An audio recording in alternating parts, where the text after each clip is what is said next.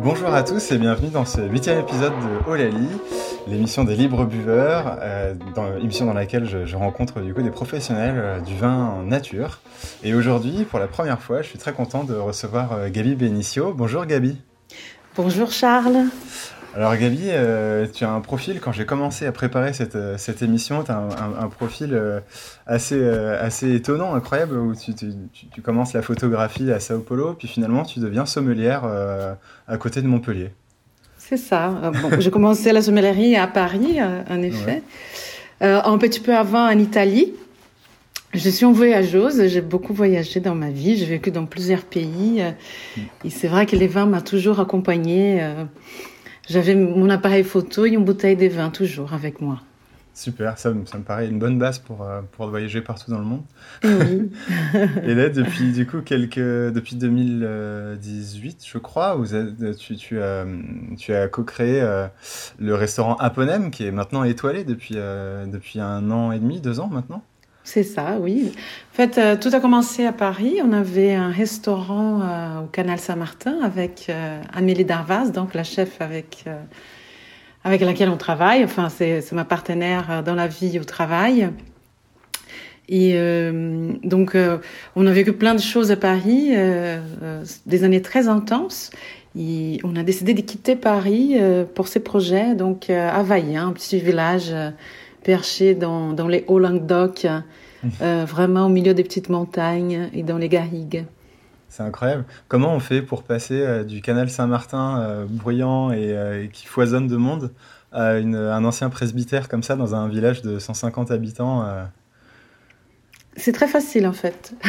Ah ouais. L'endroit est tellement sublime et euh, on avait besoin de des calmes, des enfin la base du projet c'est aussi euh, le fait de pouvoir avoir un potager. Donc euh, aujourd'hui nous avons un hectare de potager euh, autour de, de presbytère.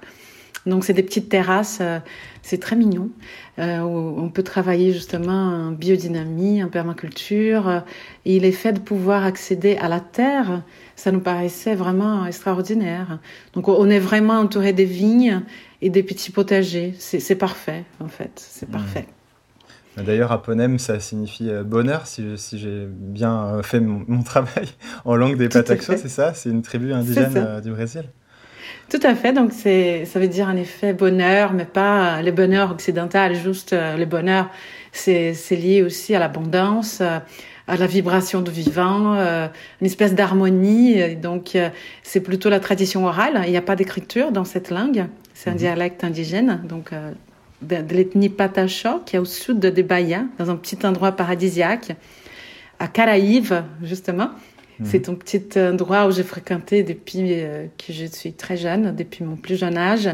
Et euh, on se disait que c'était un très joli nom pour un projet. Euh, en plus, ça sonne très bien en français, aponem. Voilà, oui, donc. Euh, il y a des mots en brésilien qui sont plus durs à dire pour nous, mais aponem, ça va, c'est plutôt simple. c'est très facile. Et c'était important pour toi, du coup, de, de, donner un nom brésilien, enfin d'avoir comme ça est-ce que c'est un clin d'œil déjà, ou est-ce que c'est plutôt, voilà, je sais pas. Un on va dire. Ouais, euh... c'est un clin d'œil et on voulait quelque chose d'assez symbolique. Les mots ont de pouvoir et donc euh, on voulait passer par là. Hmm. Voilà. Ok, super. Bah, du coup, euh, effectivement, en plus, c'est quand même très d'actualité. Euh, ces tribus indigènes brésiliennes, dans la démarche que vous avez sur la préservation du vivant, etc., on sait que elles vivent pas vraiment leurs meilleures années en ce moment avec la présidence actuelle. c'est catastrophique, c'est catastrophique. Ouais. C'est une aberration totale, qu'on puisse encore en être là. On a pu se libérer de Trump, mais Bolsonaro est encore là et c'est terrible. C'est terrible. Mmh, mmh. J'ai vu la semaine dernière que le chef euh, Raoni avait porté plainte euh, contre le président pour euh, crimes contre l'humanité. Il y a une liste énorme des, cri des crimes contre l'humanité que Bolsonaro a déjà fait et j'espère que cette cauchemar, ces cauchemars, il va pas durer euh, trop longtemps. La, la, la, la plus grande peur qu'on a tous et toutes, c'est qu'il puisse être élu. Euh, le Brésil, c'est un pays à taille continentale où il y a énormément de gens euh, analphabètes aussi, qui n'ont pas accès à la culture. Et comme vous savez, les votes, c'est une obligation. Tous les Brésiliens sont obligés de voter. -hmm. Et euh, il y a beaucoup d'achats de voix, il y a beaucoup de choses qui sont pas claires. Et c'est très facile de convaincre des gens qui, qui n'ont rien dès qu'ils lui donnent quelque chose, d'aller voter pour un tel ou tel. Et donc, c'est une grande problématique au Brésil. Ouais. Parmi les autres, mais oui, bien sûr, c'est hyper important. Mais du coup, c'est hyper chouette d'avoir d'avoir fait un clin d'œil comme ça pour cette tribu indigène. Donc j'espère que du coup vous avez en fait quelque part restitué un petit peu la tranquillité et la quiétude que eux peuvent avoir finalement dans, dans ce petit village de l'Hérault alors. On, on essaye de, de, faire les choses bien, en effet, d'être en accord avec tout ce qu'on croit, notre philosophie de vie, la vibration du vivant, les respects les respects du vivant, comme on disait. Et donc, en effet, il y a une espèce de résonance tout à fait évidente avec les groupes indigènes autochtones brésiliens. Ouais. Ouais, j'ai cru lire aussi que du coup, tu étais pas mal inspiré aussi par, euh, par des, des, penseurs un peu comme Rudolf Steiner, qui est un peu le papa de l'anthroposophie euh, et tout ce qui, enfin en fait, qui, va toucher un petit peu à tous les domaines, quoi, l'architecture, l'agriculture, euh, les arts en général. Surtout, oui, bon la, la biodynamie, l'anthroposophie, donc fondée par Steiner. c'est quelque chose qui est dans ma vie depuis très longtemps. Au Brésil, il y a énormément d'écoles Steiner c'est ce qu'on appelle l'école Waldorf au Steiner. Et j'ai fait une bonne partie de mon, mon éducation dans une école euh, donc euh, Steiner. Et donc la biodynamie, c'est quelque chose que je côtoie euh, depuis très très longtemps dans ma vie. Et ça me paraît tout à fait évident. c'est des principes que je vérifie.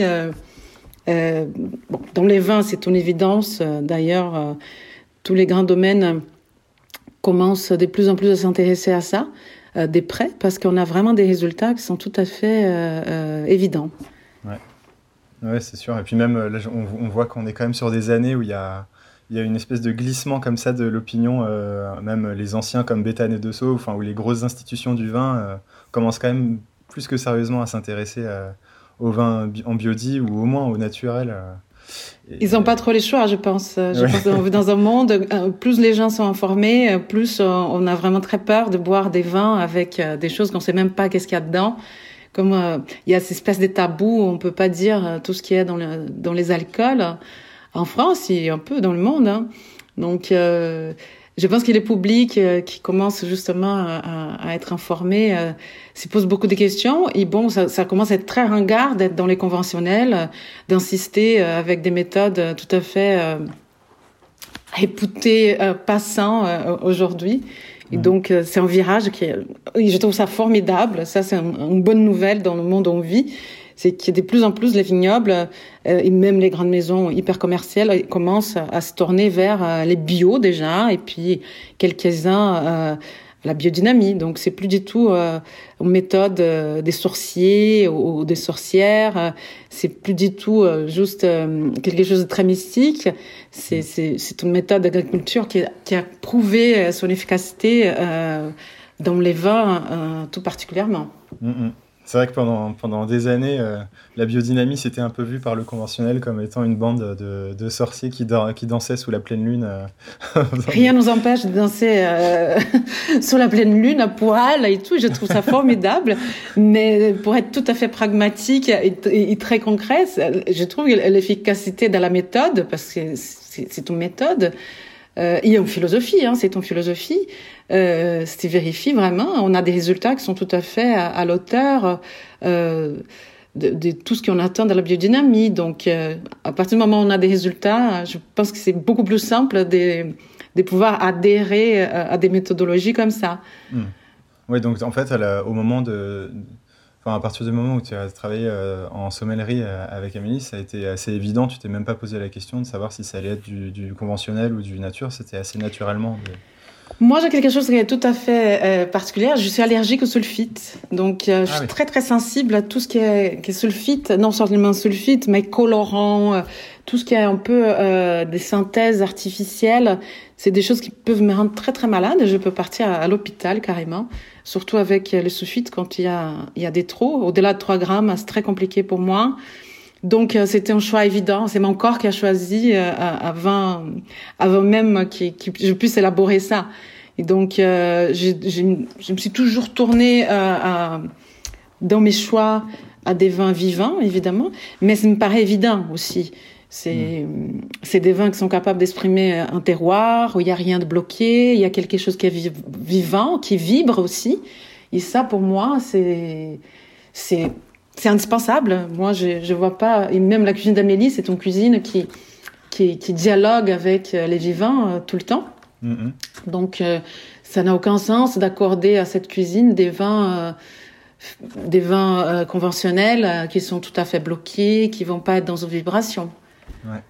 D'ailleurs, je précise du coup pour ceux qui nous écoutent que chez Aponem, il n'y a pas tout à fait de carte, si j'ai bien compris. C'est vraiment une cuisine qui est réinventée chaque jour en fonction de ce que vous allez avoir comme produit c'est au jour le jour. C'est ça. Donc, euh, on essaye de, créer une espèce de narrative quotidienne qui, qui part d'abord des deux cueillettes par jour. Donc, nous faisons deux cueillettes par jour euh, dans nos potagers. Euh, et puis Amélie, elle va créer un petit parcours, elle va raconter une petite histoire qui est liée à la saison du jour, à tout ce qu'elle a ancré dans le moment présent, en pleine conscience. Et, donc, moi, je vais accorder mes vins à cette cuisine-là. Il y a cet instinct-là, parce qu'il y a des vins qui, qui ont envie d'être bu et d'autres qui, qui, ont moins envie. Et on essaie d'écouter tout ça. Bien sûr. Donc, euh, on a environ euh, 700 références aujourd'hui, c'est des vins qui, qui ont vraie personnalité. Ah oui, 700 références. Du coup, euh, comment ça se passe euh, au moment du service euh, Amélie te dit tiens, j'ai travaillé un tel produit, tel produit. Qu'est-ce que tu c'est à toi de trouver ensuite ce qui va te, ce que ça va t'évoquer? On échange énormément avec Amélie, donc moi je suis tout à fait présente à sa cuisine, je goûte tout le temps, il y a un vrai échange qui est là. Et donc, euh, il y a un parcours évident. Après, il y a quelque chose de très intéressant. La cuisine d'Amélie, c'est une cuisine très végétale, de plus en plus. Depuis que nous avons les potagers, ils ont fait pas mal de cueillettes sauvages ici aussi, dans la région. Il y a des saisons qui s'y prêtent vraiment à, pas mal de cueillettes, comme euh, les printemps et l'automne, moins que l'hiver et, l'été.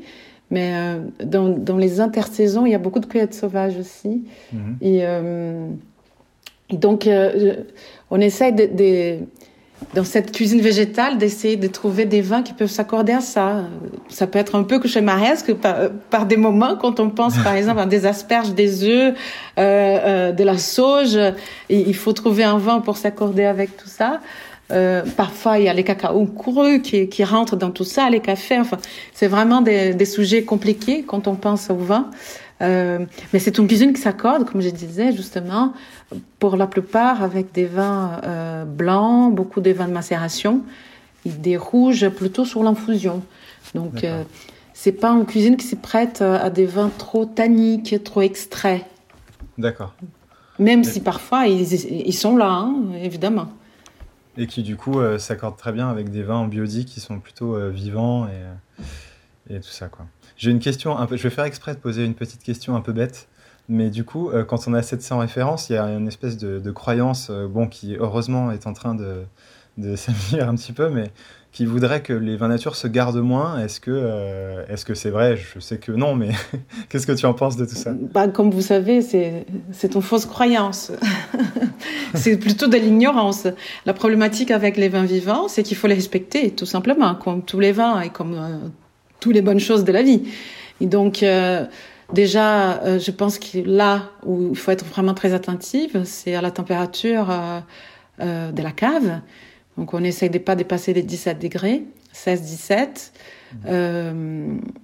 pas exposer trop à la lumière, enfin juste prendre soin comme il faut, c'est la base. Mais les vins vivants, ils peuvent vieillir de façon formidable. Et, justement, j'ai eu des très jolies surprises récemment avec des bouteilles qui ont 20, 30 ans et qui peuvent nous, nous procurer énormément d'émotions, beaucoup de précision. Euh, et les, tout, c'est de pouvoir euh, justement les respecter. Et même les transports, ça peut être très délicat pour les vins vivants aussi. Donc je pense que pendant longtemps, il y a eu un très mauvais travail qui a été fait par des sommeliers euh, qui, qui étaient peut-être pas très intimes de ces vins-là et il y a une espèce de desservice qui s'est fait. Et donc, moi, je vérifie ça dans les services parce qu'il y a plein de clients qui arrivent chez Apponem et qui me disent ah, surtout pas des vins naturels, surtout pas des vins bio. Euh, et, en fait, ils ont des mauvaises expériences parce que quelqu'un les a servi des vins qui n'étaient pas prêts à boire, qui qui voulaient pas être bu à ce moment-là, ou tout simplement parce que c'était des vins qui avaient des défauts. Parce que les vins vivants, ils peuvent avoir un défaut, on va pas les mettre à table. Enfin, c'est comme euh, donc c'est le travail de sommelier de les goûter en amont, de les préparer pour pouvoir les mettre à table dans les meilleures conditions. Il ne faut pas oublier ça, que nous sommes des passeurs euh, de vin. On accompagne les clients dans un moment solennel et pour les vignerons et pour euh, et pour les clients, c'est-à-dire on va finalement euh, être au bout de la chaîne, on va servir un verre des vins, c'est l'aboutissement d'un travail des années, d'un millésime, d'un terroir, d'un homme, d'une femme, et donc il faut les faire bien avec beaucoup de respect, je pense. Oui, bien sûr. D'ailleurs, avec ces, ces, hommes et ces femmes qui font les vins que tu proposes chez Aponem, est-ce que c'est des rencontres personnelles que, que, tu as faites plutôt dans la région, j'imagine, si c'est dans la philosophie de, alors, nous avons énormément des vins locaux, en effet. On est dans une région qui est, qui est formidable, qui, qui, qui, se passe des choses incroyables, euh, que ce soit dans les l'Hérault, dans les Roussillons. Euh, euh, il se passe des choses vraiment sublimes ici. Mais euh, nous avons des vins de toute la France et même de l'Europe. mais énormément de vins locaux, en effet. Super. J'imagine que vous n'avez pas eu trop de mal du coup avec, euh, avec ce presbytère. Euh, je ne sais pas de quand on date le presbytère, mais à trouver en tout cas un lieu euh, qui était tout à fait approprié au stockage des, bouteilles à la température idéale. C'était un peu galère en fait, contrairement à tout ce qu'on peut imaginer, parce qu'on n'a pas de cave souterraine. On a à Vaillant, c'est en terre, il y a énormément de schistes et des calcaires. On est un peu sur des petits rochers. Et donc, ils n'ont pas pu percer dans la terre. Donc, les caves, elles sont au rez-de-chaussée. Et c'est un peu compliqué. Il y a, j'ai dû installer euh, malheureusement un système de climatisation euh, pour pouvoir euh, veiller. En plus, on est dans une région où il fait vraiment très chaud en été. Euh, et on peut monter jusqu'à 40, 45 degrés euh, dans des journées vraiment très très chaudes. Il faut faire très attention à ça, en effet.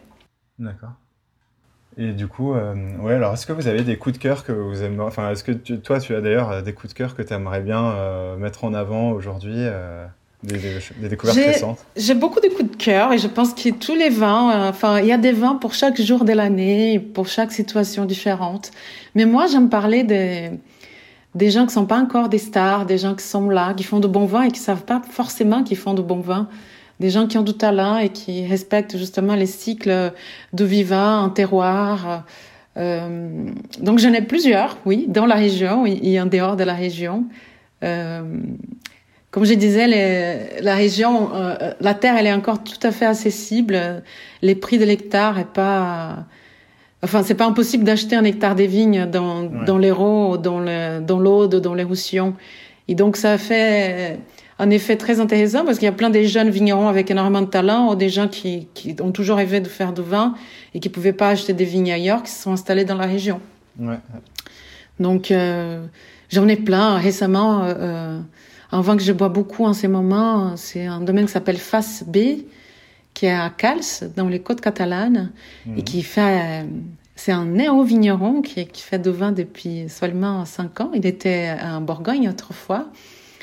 Il s'est installé à Cals, dans un terroir sublime, avec beaucoup de, des mares de calcaire, beaucoup de schistes, et euh, qui travaille. Euh, moi, j'adore ces blancs. Euh, les rouges sont très bons aussi.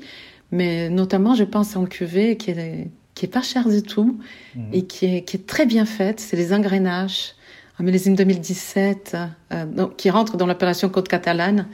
Euh, grenache blanc et, et, gris avec euh, 50% de macabeu. Très, très, très joli. Il y a même une petite autolyse euh, qui, qui nous rappelle des grands vins. Euh, c'est vraiment un vin euh, avec beaucoup de complexité, beaucoup de fraîcheur qui exprime vraiment un terroir euh, et un très joli vin de gastronomie. D'accord. C'est encore des petites cuvées Il fait combien d'hectos euh, C'est assez confidentiel encore? C'est très petit. Il ne fait pas beaucoup de, de, de, bouteilles encore. En plus, il y a eu des années difficiles. Euh, il n'y a pas énormément de volume dans le domaine. D'accord. Bon, moi, on va essayer de se trouver ça alors pour goûter, parce que ça m'a donné un petit peu envie. Tout ça. il y en a plein dans la région. Il y a aussi un, un grand un grand coup de cœur que j'ai eu ici. Justement, on parlait des vins vivants euh, qui peuvent veiller un peu. Donc, euh, c'est un terré domaine Lumen, donc Pascal Perret. Je ne sais pas si, si, si vous connaissez.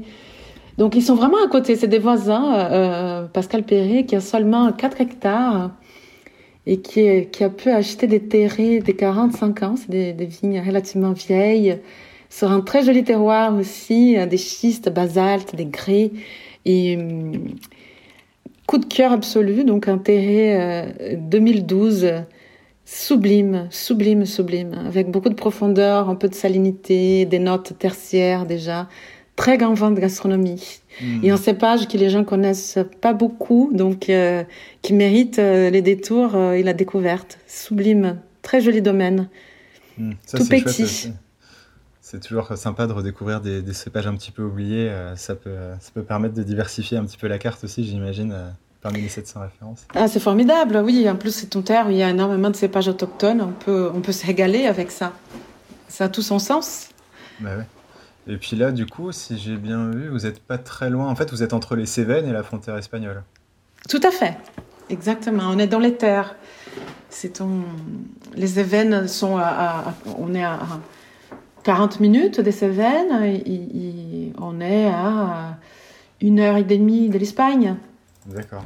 Oui, effectivement, la scène, la scène du nature dans ce coin-là est quand même assez euh, bouillonnante et assez. Ah, c'est très intense, oui, c'est très intense. Il se passe des choses tous les jours. On est capable de goûter des vins formidables euh, tous les jours, euh, des belles surprises. et des gens qui font ça aussi depuis très longtemps, comme, comme Pascal Perret, qui s'est installé il y a, depuis les années 2004-2000 euh, donc il y a un, petit bout de temps qui pratique déjà les vins nature, euh, la biodynamie. Il y a mhm. aussi un autre vigneron qui est extraordinaire, qu'on peut trouver un peu à Paris par des moments, mais ça reste un peu confidentiel. Paul Reder, Paul Reder qui, qui est à Cornantarelle, dans un petit village, pas très loin de Montpellier, et qui fait des vins absolument atypiques, très uniques. Je pense notamment au Rocaya, un très joli euh, cuvée euh, un grand vin de gastronomie pour moi. Grand vin de gastronomie, tout à fait accessible. Enfin, c'est vraiment pas cher. Et à chaque fois, euh, c'est des vins qui, qui j'utilise énormément et qui créent des émotions. Et, les gens, ils, partent dans tous les sens, euh, même des grands sommeliers qui, qui, qui j'ai eu l'occasion de les voir. Et quand on dit non, c'est donc Paul Heder, un vigneron berger qui, qui a 11 hectares et qui fait son vin vivant. Il fait que des blancs, contrairement à toute la tradition et tout ce qu'on peut imaginer des vins de, Languedoc et des l'Euro. Paul Heder, il a fait le choix de faire que des vins blancs. Et donc, euh, c'est vraiment très intéressant, très très intéressant. Et tous les millésimes sont très différents les uns des autres. Euh, absolument nature, donc euh, une belle cristallinité, des vins très profonds que je conseille vivement. Donc, Paul Heder qui devrait être une star. Il n'est pas une star. Je ne sais pas pourquoi. Voilà. Pas encore alors. pas encore. Il va peut-être le devenir. Il est très discret, Paul Heder, mais euh, très grand vin de gastronomie. Très grand vin de gastronomie. Bah super, je vais essayer aussi de. Je me le suis noté, je vais essayer de trouver ça avec plaisir. Ouais, c'est vrai que j'aimais bien euh, dans, dans, ce coin-là. Alors un petit peu plus au sud, euh, j'aime bien Bruno Duchesne avec son classique La Luna qui est assez chouette. Oui, bien sûr. Mais ça, Bruno Duchesne, c'est quelqu'un déjà d'assez connu quelque oui, part. Oui, c'est sûr. c'est déjà une petite star locale. Euh, tout à fait. Tout Surtout à la fait. Luna qui est quand même très, euh, qui est très chouette. Ou Alain Castex en un tout petit peu plus, euh, un peu plus petit que, que Duchesne, oui. qui est hyper bien aussi avec des étiquettes toujours un peu rock'n'roll. c'est toujours. Alain Castex, qui à Paris, on les voit un peu aussi dans la scène nature. Ça reste, c'est devenu un point branché. Il fait de, très très beaux vins aussi, oui, en effet. D'ailleurs, euh, dans, les, dans les sélections que tu as, toi, tu passes beaucoup de temps à les visiter, à aller voir comment ils travaillent, ces vignerons. Est-ce que c'est des, des, rencontres humaines, j'imagine, aussi, à chaque Bien fois sûr, je pense que les rencontres et la notion de terroir aussi, c'est très important de pouvoir euh, visiter, tester, goûter les terroirs, euh, voir un peu ce qui nous entoure. Et c'est ce qui est formidable, c'est justement de retrouver ça dans, dans, dans la dégustation, dans un premier temps en cave, et puis euh, de pouvoir voir comment ces vins évoluent à table, dans les restaurants, et d'aller rencontrer ces hommes, ces femmes, c'est super important. En plus, c'est toujours des rencontres hyper humaines, très chouettes. Ça devient des amis. On passe des journées là-bas, on mange. Enfin, c'est c'est ce qu'on préfère, je pense, dans ces métiers, c'est de pouvoir euh, aller rencontrer des hommes, des femmes, découvrir des terroirs, on apprend tous les jours. Il y a tellement de passion et tellement c'est tellement personnel, tellement personnel. Mm. Euh, parfois, on a des voisins qui, qui des deux vignerons ou vigneronnes qu'on adore et qui travaillent de façon tout à fait différente les uns des autres, qui vont se démentir. Et, c'est ça qui est formidable. Et pourtant, les deux vins sont sublimes, ils expriment beaucoup des choses. Donc, euh, je trouve que les rencontres, c'est ce qu'il y a de mieux dans ces métiers. Oui, c'est sûr. Puis surtout, c'est des vins aussi euh, avec souvent une philosophie derrière, ou en tout cas des idées plus ou moins arrêtées, plus ou moins qui évoluent plus ou moins, mais c'est toujours des démarches très personnelles. Et je pense que ces rencontres, c'est important parce qu'après, on va partager. C'est de l'intimité, tout ça. Les vins vivants et les bons vins, tout simplement. C'est des boissons qui nobles, qui, qui, élèvent l'esprit, qui, nous permettent d'accéder au monde des idées. Et surtout quand on est dans un contexte gastronomique, quand on, quand on fait attention à ça, qu'on partage des moments d'intimité avec les clients aussi, et qui il y a cette espèce de vérité qui apparaît, qui est là, qui crée une émotion. Euh, c'est formidable, c'est très beau, c'est très, c'est profond, c'est philosophique, c'est poétique, c'est intime, c'est très humain. Mm. Et donc les rencontres, euh, c'est ça aussi. Ouais, c'est chouette, c'est hyper Et c'est vraiment une super démarche qui, qui doit, j'imagine, euh, j'ai pas encore eu le plaisir de, de manger chez Aponem. J'espère que on aura bientôt l'occasion de pouvoir retourner au restaurant. Si un jour on pourra réouvrir, oui. Là, c'est vrai que du coup, j'imagine que l'année dernière. L'époque un peu compliquée. Oui, c'est sûr, c'est sûr. Mais euh, en tout cas, l'accord Mévin doit être hyper intéressant du coup de jongler comme ça avec cette cuisine végétale, en plus avec des légumes qui viennent de chez vous, plus euh, des vins que vous appréciez et humainement et en termes d'idées, c'est un peu l'idéal quoi. Oui, c'est très intense dans un, dans un petit parcours comme ça. Comme je disais, donc il y a qu'un un menu imposé, donc c'est un menu euh, surprise qui va évoluer tous les jours et on peut aller jusqu'à 27, 25 éléments dans le menu. Et donc, on va pouvoir goûter entre 10, 12, parfois ça peut aller jusqu'à 15, 20 euh, différents ah euh, qui vont s'accorder avec, euh, avec ces, ces parcours-là. Évidemment, on va pas, on sert des petits verres et, c'est des vins vivants, très digestes, et, qui vibrent tout à fait avec cette cuisine-là. Donc ça, c'est bien. Ouais. Puis certains sont pas forcément très élevés aussi en degrés. Parfois, il y a des, des vins assez jeunes qui, qui montent parfois à 11 qui sont pas forcément au 12 degrés 5 euh, classique et qui sont assez euh, Tout à fait, oui. Ça reste des vins très digestes, hein, donc euh, mm, mm. ça c'est l'avantage des vins vivants, justement. C'est digeste. oui, c'est ça. On n'a pas la barre sur le crâne qu'on peut avoir parfois le, lendemain, le, lendemain, avec les conventionnels et les produits qu'on peut retrouver dedans. Et c'est vrai que tu le précisais tout à l'heure, mais on peut aussi s'étonner quand même encore que le vin soit un peu la seule, bah, le seul bien de consommation qui, échappe à la règle de, la liste des ingrédients. On n'a toujours pas euh, le détail de ce qu'il y a dans le vin quand on en achète. C'est quelque chose qui m'a toujours étonné, ça. J'ai jamais compris pourquoi. Il y a une espèce de, marketing derrière, une espèce de tabou absolu. Euh, et je pense que ça serait formidable de pouvoir dire tout ce qu'il y a dans une bouteille de vin, quand on sait tout ce qu'il peut y avoir dans une bouteille de vin. C'est-à-dire qu'il y a euh, beaucoup de grandes maisons qui feraient un petit peu la tête, quoi, je pense. Mais je pense, oui, je pense. Mais en tout cas, moi, je milite pour la, pour la transparence. Euh, dans les vins, dans tout. Enfin, je pense que c'est très important de savoir ce qu'il y en avale. C'est la base. C'est super important. Ouais.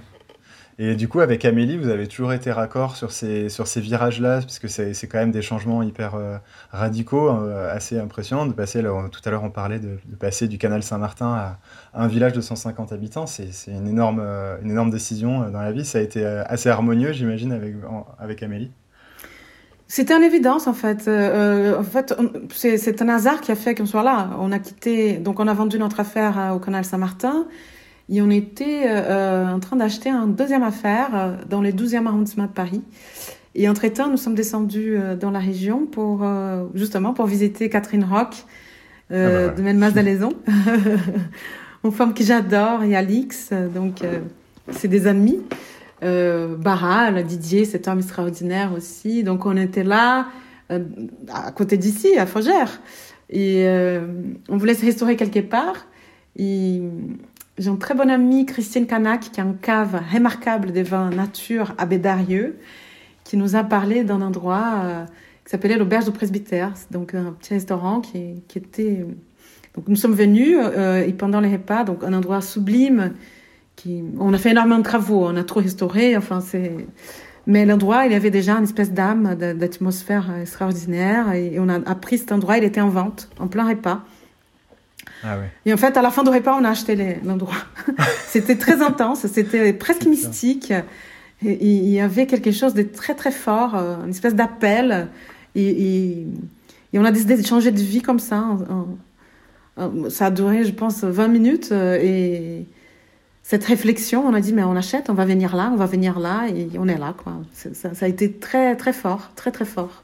Incroyable. Et depuis, c'est le coup de foudre persiste avec, avec l'Hérault et, et, la région. Tout est à faire ici. C'est un endroit extraordinaire. Euh, tous, les, tous les jours, on rencontre des, des gens formidables, euh, avec des, des, problèmes euh, comme tout le monde a. Hein. Mais oh, là, actuellement, dans les mondes où on vit, enfin, on est vraiment très content de pouvoir être là. Et l'effet de cultiver la terre, ça nous apprend des choses extraordinaires. C'est formidable. C'est, une chance euh, incroyable. Et ça, ça, te donne euh, des envies de viticulture euh, parfois ou, ou, tu te enfin ou c'est un autre bon c'est évidemment un autre travail mais est-ce que parfois tu as envie de C'est un autre travail mais on se dit que peut-être on va passer par là un jour oui. Ouais. Pourquoi pas Pas beaucoup hein, ça serait juste pour s'amuser un hectare hein, c'est pas mal déjà. Ouais bah si vous avez déjà un hectare en, en agriculture c'est déjà déjà beaucoup. Après la vigne c'est un autre travail en effet mais tellement passionnant tellement formidable cette liane domestiquée euh, qui peut, qui est presque un animal. C'est un animal. Moi, je, je moi, j'approche la vigne comme presque un animal. Il y a un côté très animal dans la vigne. Ça peut être très touchant. Donc, euh, il faut être disponible aussi. La restauration, on n'est pas très disponible. Donc, euh, d'ailleurs, nous avons une jardinière qui s'occupe du potager, évidemment. Mm-hmm. Et la vigne a besoin d'attention, a besoin de présence pour l'instant, on n'a pas ces temps-là. Et beaucoup d'écoute aussi, bien sûr. Des Énormément d'écoute, c'est l'observation. Hein. Tous les vignerons qui en aiment tant et qui, qui, ont formé des générations, notamment Barral dans la région, qui Didier, c'est c'est cette notion de pouvoir euh, euh, observer tout. Ils sont tout le temps dans l'observation et temps passent par là. Temps mm. de, du regard euh, et de l'observation. Et heureusement qu'ils sont là, parce que c'est vrai que du coup, cette, observation qu'ils font, elle est valable aussi un peu sur, toutes les terres, pas que agricoles, et qu'en fait, on, va, dire que c'est des témoins un peu privilégiés et un peu en avant-garde de, ce qui se passe de manière plus globale. Ah, absolument, tout à fait, oui. C'est, c'est des gens qui sont en contact avec une espèce de vérité qu'il y a là, c'est très empirique aussi. Et donc, il n'y a pas de mensonge dans, dans l'empirisme, dans, dans l'expérience vécue et dans l'observation, qui demande beaucoup de temps aussi, une espèce de finesse d'esprit euh, pour, pour, pouvoir accéder à ces vérités-là. Et c'est vrai que c'est des gens qui, qui, qui apprennent euh, à, à d'autres, même, euh, je pense qu'il y a des gens de l'INRA qui sont tout à fait étonnés avec des résultats qu'on peut en avoir, euh, avec des méthodes justement qui passent par l'observation comme ça. Quoi. Donc, mmh. ouais, super. Alors du coup... Bon, c'est bientôt la fin de notre interview, mais est-ce que j'avais une petite curiosité Est-ce que tu, tu, retournes parfois au, au Brésil euh, de temps en temps ou... euh, autrefois, j'allais plus souvent. Là, ça fait depuis qu'on a ouvert à Ponem, on n'a pas pu. Moi, j'ai pas pu retourner au Brésil. Euh, et ça me manque beaucoup, évidemment, ouais. surtout avec tout ce qui s'y passe. Donc, euh, oui, c'est une terre d'amour euh, où, où, mes racines y sont, même si la France, c'est mon pays d'adoption. Et, et, comme je disais, j'en peux vadrouiller partout en Europe. Euh, j'ai très envie de retourner bientôt après tout ce qui se passe. C'est très, très compliqué cette époque. Oui, bien sûr. Et oui, c'est ce que j'allais poser aussi comme question. Sur tout ce qui se passe en ce moment, euh, je, repensais à voilà, ce que tu as fait. Je crois que tu as étudié en Hongrie. Euh, tu as fait une thèse sur, sur l'image invisible au 17e, euh, toute la partie photographique, etc. Tout ça, ça infuse finalement ton travail, j'imagine Totalement. Je pense qu'il a. Les vins, c'est la culture aussi. Je pense que c'est un atout. On peut pas. On peut pas s'intéresser au vin de façon un peu plus professionnelle si on si on n'a pas la culture. La culture, c'est le vin. Enfin, c'est l'érudition, la culture, euh, l'observation aussi, la curiosité. C'est quelque chose qui qui m'a amené au vin d'ailleurs justement. Et c'est tout mon parcours académique. Euh, c'est je les révisite tous les jours euh, avec les vins aussi. Donc, euh, c'est, je pense que l'histoire de la culture, elle est tout à fait liée à l'histoire du vin. Donc, euh, euh c'est l'académie, ça m'a, les études m'ont beaucoup aidé euh, à, à apprendre, à, à apprendre à connaître des terroirs, des histoires. Il y a toujours des histoires dans, dans les vins, des petites histoires très chouettes et, et parfois assez crapuleuses. euh, il faut être curieux quand on aime les vins. Il faut être curieux, il faut aimer lire, il faut aimer visiter, voyager. Euh, euh, je pense que ça c'est très important.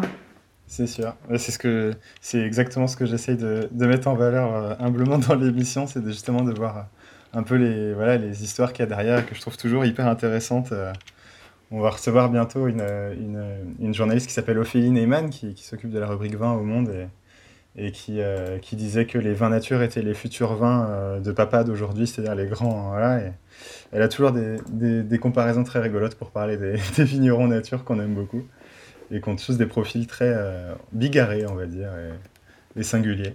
Ah bah c'est formidable. et c'est chouette parce que c'est vrai qu'on a des plus, des plus, en plus des femmes.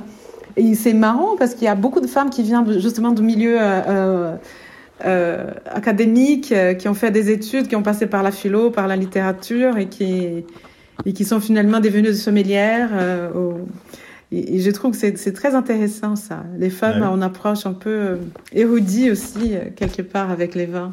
Oui, puis c'est vrai qu'on en discutait avec Fleur Godard, la, place des femmes dans le vin est, est en train de, de, de, bouger un petit peu. On est en train de sortir un peu du carcan très, très patriarcal et très à l'ancienne. Et on est en train d'aller sur quelque chose d'un peu, peu, plus moderne, d'un peu plus ouvert et d'un peu plus euh, égalitaire, on va dire. Tout à fait, dans tous les domaines, comme dans la gastronomie, euh, la cuisine, et les vins, évidemment. Ça passe mm. par là. On a encore des débats absurdes oui. Euh, et moi, je, parfois, ça m'est arrivé d'avoir des réflexions totalement déplacées euh, seulement parce que je suis une femme. Voilà, donc. Euh, ah oui. C'est un, un, vaste sujet, un vaste débat. je n'ose pas imaginer les, le mansplaining de clients hein, qui disent Alors, si je puis me permettre, ce vin est un peu comme ci, comme ça, alors que c'est votre travail. Mais... Euh, oui, oui, bah, ça, fait, ça fait partie du travail de sommelier aussi. Mais bon, moi, je pars du principe qu'on est là justement pour accompagner les vins euh, dans cette passation vis-à-vis des clients et qui la, la base de tout, c'est les plaisirs. Donc, euh, toutes les remarques sont importantes aussi. Je, suis à l'écoute des clients. On n'est pas là pour les humilier non plus. Mhm, je pense que là, ça, c'est quelque chose de très important de souligner dans le travail de la sommellerie. Autrefois, on était tout le temps dans la démonstration. Euh, ça peut être très humiliant pour les clients qui, qui est juste là pour boire du vin et qui connaît, qui a pas forcément le vocabulaire euh, académique du vin. Euh, et, plein de gens qui osent pas parler. Euh, et donc, tout ce qu'on ressent, c'est vrai. Et le plus important, c'est ça. On aime, on n'aime pas. La base, elle est là. Donc, je suis tout à fait à l'écoute des clients. et je pense qu'il faut être très humble et, et, et on travaille pour, pour, pour, procurer du plaisir. Et donc, ça, c'est très, très important. Très, très important. C'est sûr. Mais c'est vrai que la pression dont tu, dont tu, parles, elle est particulièrement vraie en France, où on a une culture du vin qui est très forte et très, qui peut être un peu intimidante euh, ou impressionnante euh, quand on. Ah, tout à fait, oui, tout à fait. Ça peut être euh, très inaccessible aussi. Très ça dépend de la façon donc, dont on fait la passation, justement. Mais ça peut, ça peut paraître très inaccessible. Mm. Est-ce nécessaire? Est-ce important? Est-ce est-ce un service qu'on rend euh, au vin et à la consommation des vins, une approche? Moi, je pense qu'il est plus important, encore une fois, c'est d'être dans les plaisirs, dans quelque chose d'accessible, d'humain, euh, euh, s'écouter. Euh, il y a plein de... C'est très marrant, mais parfois à table, donc, il y a plein de femmes qui osent pas dire... Qui, la première chose qu'elles disent, ah, je connais rien, je... Je ne connais pas, je peux rien dire. Qui s'excusent presque d'être là. Elles s'excusent absolument, elles ne sont pas capables d'écouter, d'expérimenter. Et, notre travail, c'est justement de dire euh, euh, le plus important, madame, c'est vous aimez, vous aimez pas, et tout ce que vous ressentez, c'est vrai parce que vous les ressentez. donc euh, l'important, c'est là, là. Donc c'est tout un travail à faire. Et puis après, ça, les gens se détendent, il y, y a quelque chose qui passe, quelque chose qui se fait, et on peut mettre des, des noms à des émotions, à des sensations et, tout est vrai. Enfin, on peut pas nier. C'est ce qu'on ressent dans une dégustation. Mm. Ouais, donc c'est. Moi, je, ça me parle complètement comme discours. Et je suis tout à fait d'accord. C'est hyper intéressant et c'est hyper passionnant. Du coup, j'imagine de le mettre en application au quotidien euh, dans le travail de, de sommelier. Quoi. Ah, c'est super. C'est très humain comme travail. Très, très mm. humain. Et d'ailleurs, on parlait tout à l'heure des femmes. Euh, je, je, crois que le guide Michelin a, a donné le prix de la sommellerie cette année à une femme. Donc c'est plutôt encore un signal de. C'est formidable, c'est super. En plus, c'est une femme qui, travaille les vins vivants, euh, qui c'est super. Il était temps. Mm, mm. ça fait deux bons marqueurs plutôt euh, plutôt encourageants pour la suite. Euh. ben, on est là, les femmes, nous sommes là et, nous sommes partout. Et notre place est là. Hein. Il n'y a pas de discussion. D'ailleurs, je salue euh, un autre podcast qui s'appelle Fille de vigne, qui est super intéressant et qui va justement faire des portraits de femmes dans le milieu du vin. Et c'est des portraits, bon, comme, comme les portraits de manière générale dans les, dans, les, dans les vignerons, qui sont toujours hyper intéressants, des trajectoires, des reconversions professionnelles, des, des choix radicaux qui mènent à des vins assez incroyables. Donc je vous encourage à aller écouter Fille de vigne, c'est super intéressant et, et on apprend plein de choses. Bien sûr. merci beaucoup Gabi pour ton temps. Merci à toi Charles et merci beaucoup, euh, c'est super. C'est la fin de cet épisode de Olali. J'espère que vous avez eu autant de plaisir à l'écouter que j'ai eu à le faire et on se retrouve la semaine prochaine avec une nouvelle invitée et d'ici là, très bonne semaine à vous.